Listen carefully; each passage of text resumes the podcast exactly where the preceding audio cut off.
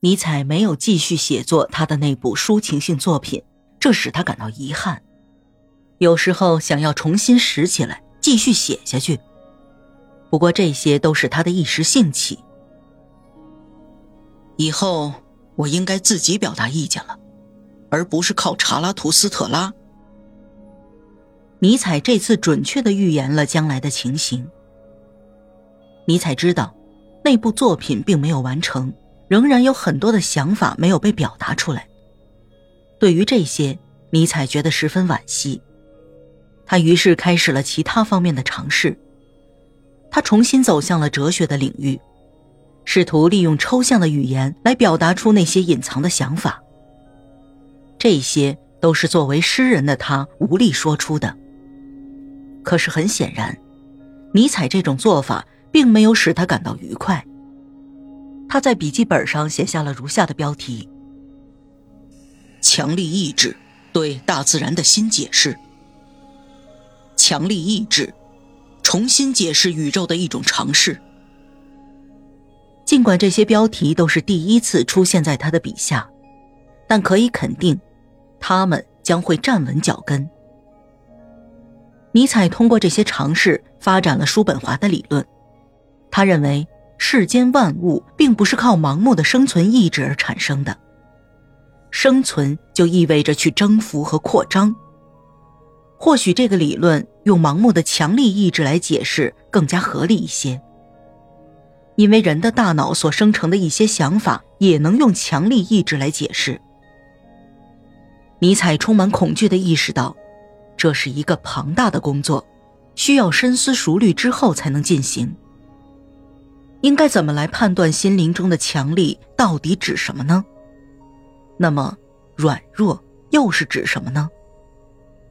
也许亚历山大心中的愤怒就是软弱，而相信神秘主义的人所表现出来的兴奋就是强力。尼采曾经希望那些哲学家和语言学家们能够为自己的想法做出合理的分析，能得到海因里希·冯·斯坦因的帮助将十分可贵。可是现在没有人能够帮助他，他只能独自承担起思考的任务。尼采变得越来越悲观了，他想要的不是没有激情迸发出来的思想，他渴望的是生命本能的力量。他们发出整齐、优雅而富有节奏感的韵律。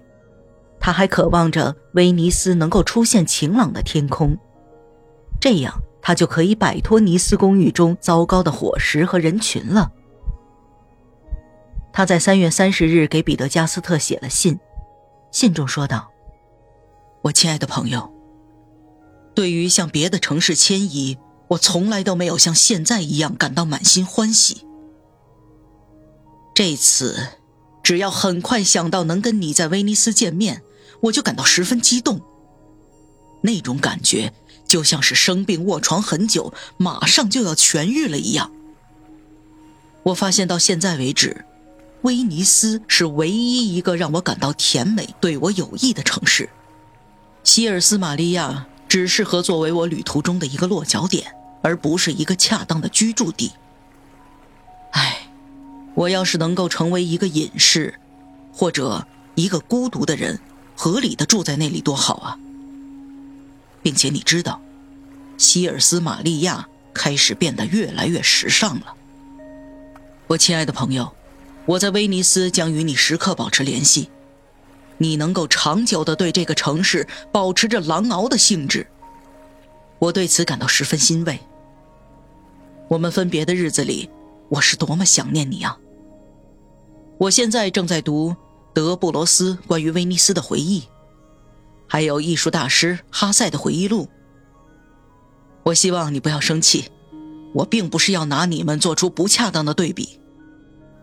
我刚刚才给马尔维达写了封信，信中说，多亏了彼得加斯特，那些低俗的戏剧家们和以天才自诩的音乐家们很快就会死去，不能再发出腐败的气息了。很快死去，这只是夸张而已。